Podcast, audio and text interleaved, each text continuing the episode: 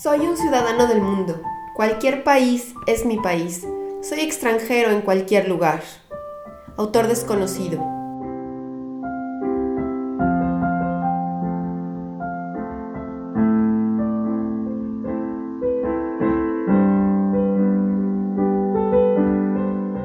Mi nombre es Yamel.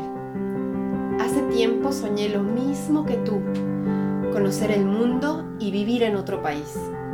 Yo lo llevé a la práctica. Deja que te cuente todo lo que esto significa y prepárate para vivirlo plenamente. Ven conmigo a echar nuevas raíces.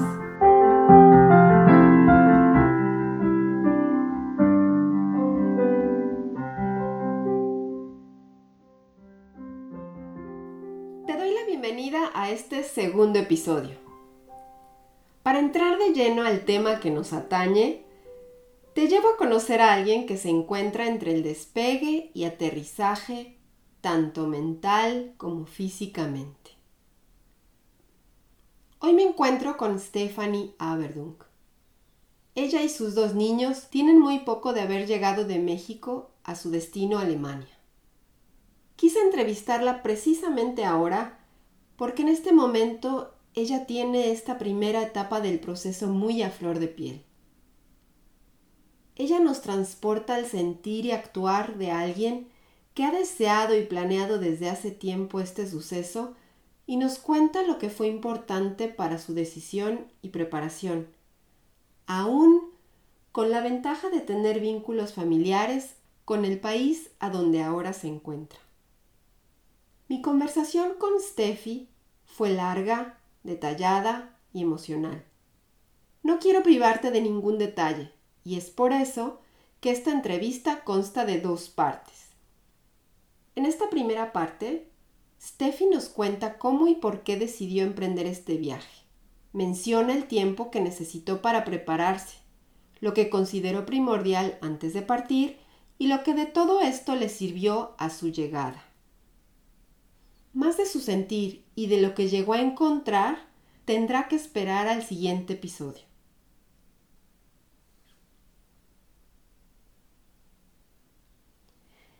Entre el silencio y el silbido típico de los pajaritos al amanecer, Steffi nos abrió las puertas de su nuevo hogar a la luz de un nuevo y espléndido día de primavera. Nuestra entrevista tuvo lugar en su cocina, mientras nos consentía con la preparación de un típico desayuno mexicano. No te preocupes si piensas que tu sonido está fallando. Asumo que podrás vivir estos minutos con sonidos que resultan de transportar un proceso típico a un contexto nuevo. Se trata del rechinido de una prensa para tortillas, el respectivo tronidito al poner las tortillas en la sartén caliente y el zumbido grave de la estufa de inducción, común en una cocina alemana. Esto de platicar como nosotros decimos, y hacer tortillas a mano, es un ritual de casi todo mexicano viviendo fuera de su país y añorando los sabores de casa. Mmm. Si se pudieran también transmitir aromas y sabores. Te dejo con Stephanie para que te los imagines.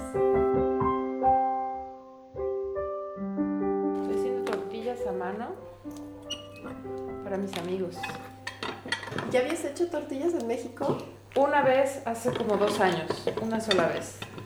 No me salieron, pero ahora me están saliendo mejor.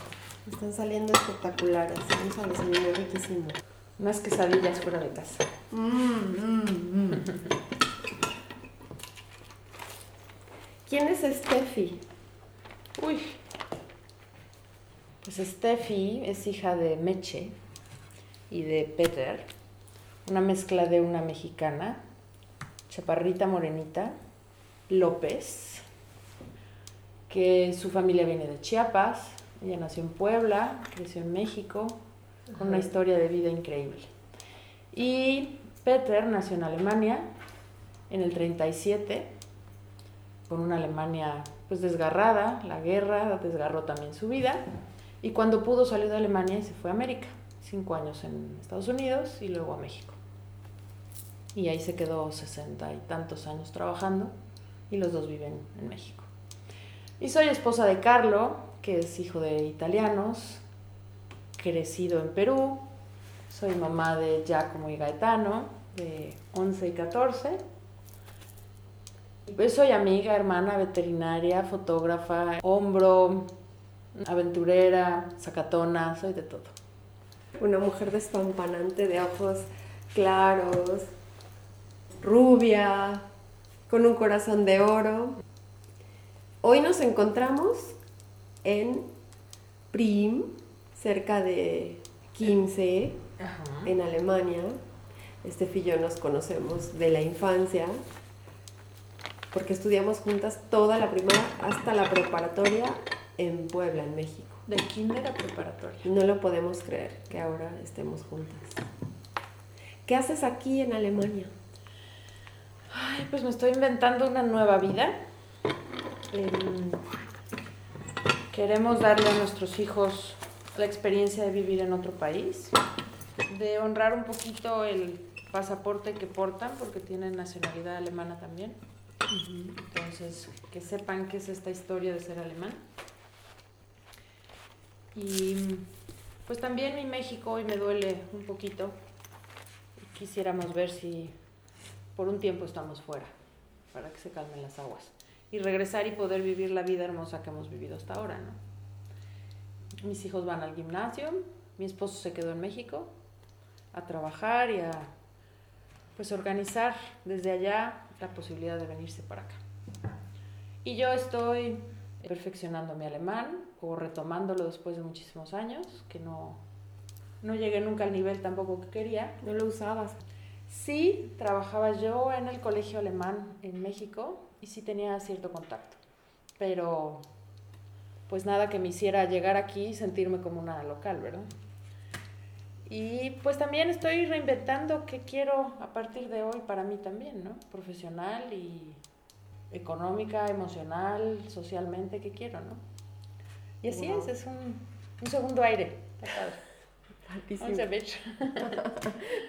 ¿Cuánto tiempo te tardaste entre la idea, porque me imagino de que eso mm. tiene mucho tiempo, pero que de verdad se volviera en proyecto hasta el momento en que llegaste aquí? Uf, sí creo que fueron unos tres años. Que la primera vez que en el colegio de mis hijos alguien dijo que la mayoría de los niños se venían a hacer un año de intercambio a Alemania y lo platicamos mi esposo y yo y dijimos, suena increíble, lo que no suena increíble es perderte un año de tus hijos. Y entonces dijimos, bueno, y si hubiera la posibilidad de, de, que uno de los dos se fuera con los niños y el otro fuera y viniera, y empezamos a cuajar la idea hasta que pues las fechas se, se hicieron un puntito en el calendario y dijimos, ya, y empezamos entonces a tramitarlo en serio, a prepararnos. Y diría yo que ya en serio, en serio, como unos ocho meses, más o menos. Que decidimos ya las fechas y que decidimos, bueno, qué es paso A, paso B, paso C. ¿Y si te hiciste así un plan o una hoja de Excel, una, una ruta crítica? Sí, pero irreal, por supuesto. O sea, claro que hice una lista interminable desde pendientes de documentos hasta fiestas de despedida. Y yo creo que logré palomear menos de la mitad de la lista. Porque se me complicaron los días, claro, porque sigues trabajando y sigues con una vida, ¿no? No te paras como para prepararte. Y entonces, las maletas, por ejemplo, ¿qué te traes para un año? Porque no íbamos a hacer mudanza de, de casa. Entonces, dice todo, hice listas y listas y listas final salí como pollo sin cabeza, como, como siempre es mi estilo y ni modo, ¿no? Bueno, y eso que tú tienes pasaporte alemán y tus niños también son de nacionalidad alemana. Exacto. No tuve que tramitar visa, no tuve que tramitar algún documento especial que o preparar el banco, este, cartas para que me dejaran venir o algo así, pues no tuve que hacerlo. Llegaste aquí en algún punto. Cuando tú llegaste, ¿qué dijiste? Uy, maravilloso que hice esto. Qué bueno que eso no me faltó. Eh, pues bueno, contemplé, por ejemplo, mi, mi equipaje inmediato porque no llegué a mi casa a casa, llegué a un 15 días a un Airbnb y llegué justo empezando el otoño, llegué septiembre. Entonces dije, bueno, pues un par de meses necesito estar más fresca, pero luego viene lo duro. Entonces, organizar bien mi equipaje, eso me ayudó mucho. Teníamos ocho maletas, entonces era un caos en el huevito en el que estábamos. Entonces eso me ayudó como a tener cierto orden de aquí están mis cosas y las tengo a la mano y ya sabes el botiquín y como que no estaba yo del todo perdida. Eso me ayudó. Tener un folder color radioactivo con tus documentos, que es así como tu escudo de vida de los integrantes de la familia. Está la aventura, es, es tan nuevo, es tan diferente, que prepararte demasiado es hasta un poco inútil, porque no tienes ni idea de lo que vas a encontrar, ni idea de quién vas a ser tú casi de inmediato, eres otra persona. O sea, yo en un mes ya era otra persona, ya era Steffi la que vive en Alemania. Uy, qué raro. qué raro. ¿Cuánto tiempo llevas aquí? Llevo seis meses. Llegué el 18 de agosto del 2019. ¿Qué recuerdas que te haya impactado muchísimo, que haya dejado huella? Bueno, eh, no, no es personal, es más bien por mis hijos, ¿no? El primer día de clases, que fue el, el 10 de septiembre nos pasamos los primeros días buscando casa, instalándonos y tal, y ¡pum! El 10 de septiembre fue el primer día de clases. Y dejarlos, su carita, así dejarlos en este zoológico extraño. Em, y esperar las cuatro horas para que salieran, eso fue... Luego no estaban conmigo mis papás, entonces nos fuimos a un huequito a desayunar lo típico y como que me contuvieron, eso estuvo muy lindo. Y ya cuando fui por mis hijos, tengo así la foto sentaditos afuera de la escuela con una sonrisa y eso me regresó el alma al cuerpo. Yo dije, bueno, no, les arrancaron la cabeza. eso estuvo lindo. ¿Y qué otra cosa? Pues obviamente la naturaleza, qué cosa más hermosa. Las montañas, el lago. Y poco a poco ir soltando el, el estrés de locura que traía de México, poco a poquito. Venías muy... Muy acelerada. O sea, vengo de la Ciudad de México en donde que somos 23 millones de personas y vivo hoy en un pueblo de 10 mil. Entonces el contraste es tremendo, se me acaban las calles en 10 minutos y se me acaban en un bosque, en un lago, en una montaña. Es un sueño, es una postal. Pues lo bonito te ayuda a sentirte bonito, ¿no? Aunque todo lo demás es un poquito más difícil. ¿Qué es lo que te ha impactado de manera positiva y lo que más te ha impactado de manera negativa? Pues de manera positiva, la seguridad, sentirme segura, sentir que camino segura, sentir que nada malo me puede pasar, ni a mí ni a mis hijos, dormir yo sola con mis dos hijos a pierna suelta. Eso no sé si en una casa a pie de calle en la Ciudad de México podría, pues obviamente. ¿Dormías igual de tranquila en la Ciudad de México con tus niños? Cuando no estaba Carlos. Y vivía en un edificio con seguridad, vamos, no, no era tan, tan complicado, pero no, cada ruido no era pensar, a lo mejor hay un gato o un mapache, ¿no? Siempre pensabas que algo malo estaba pasando, que alguien se iba a meter o algo así. Eso positivamente, sentir, o sea, ir bajándole al miedo, ha sido un regalo de vida que ha mejorado mucho la calidad mía y de mis hijos, porque pues mi estrés se le pasaba a mis hijos. De manera negativa, para mí, a título personal, ha sido que después de 20 años de estudiar, trabajar, mover, organizar, tener una vida propia, personal y profesional muy activa, pues de repente puse freno de mano, me derrapé y me encuentro siendo una ama de casa, que mi vida es como la sombra de mis dos hijos, porque pues van a la escuela y estoy tratando de hacerles hogar, entonces no estoy trabajando, apenas acabo en diciembre de entrar a un curso de alemán y desde entonces siento que voy mejor, pero digamos de septiembre a diciembre decía yo, ¿qué es esto? ¿Qué hice? ¿Yo quién soy? O sea, me hice gris, ¿no? Como que no figuraba en, en la película. Lo más importante eran mis hijos y que su arranque fuera lo menos pesado. Y yo, o sea, me quedaba las mañanas así de que ahora tengo que volver a limpiar y ya, esa es mi vida. Pero luego ya lo he ido aceptando también con el valor que tiene, que años no lo había podido hacer y le he encontrado el saborcito también, a estar más tranquila, sí. Y agradecida porque puedo hacerlo, porque tengo todo el apoyo y tengo la previsión, ahorramos para esto, lo, lo planeamos y, y, ahorita está saliendo así, ¿no? Tengo ahí dos, tres chambitas, pero nada que nos mantenga todavía. Tú eres médico veterinario. ¿Te podrías imaginar trabajar en otro entorno, en otro contexto, fuera de las cosas que te hicieron dejar esa profesión en México, aquí, en Alemania?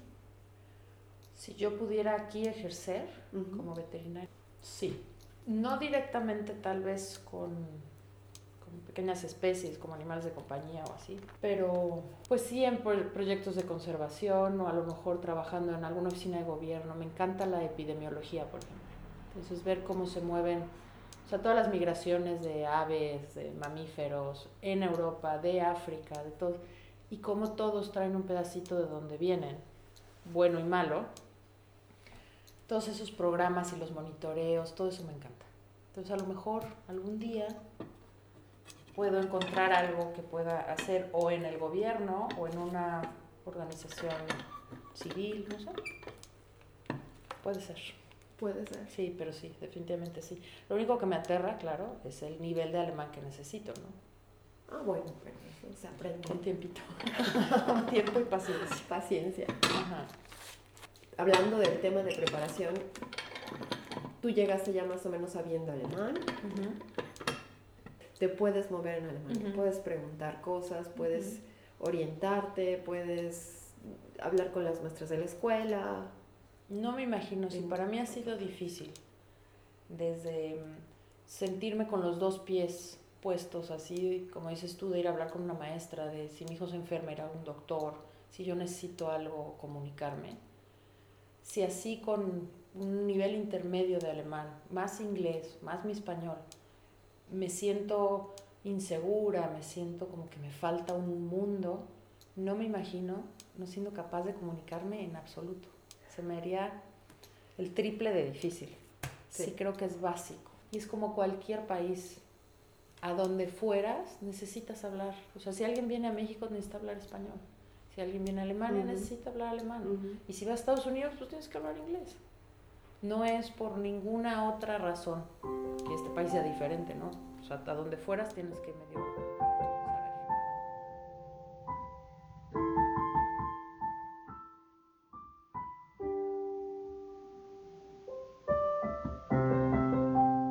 Y esto es todo por hoy en tu podcast Nuevas Raíces. Aquí te espero cada segundo fin de semana. Este podcast está disponible en todas las plataformas conocidas y bien surtidas. Suscríbete pronto y no te pierdas ninguno de sus episodios. También lo encuentras en la página de internet www.crossborder, sustituye cross por una X, leadership.com. Ahí mismo encontrarás el blog y las notas complementarias. Si este podcast te es útil, por favor compártelo y no olvides dejar una evaluación positiva en la plataforma que usas. Eso asegura que otros también puedan aprovecharlo. Y quédate conmigo a echar nuevas raíces.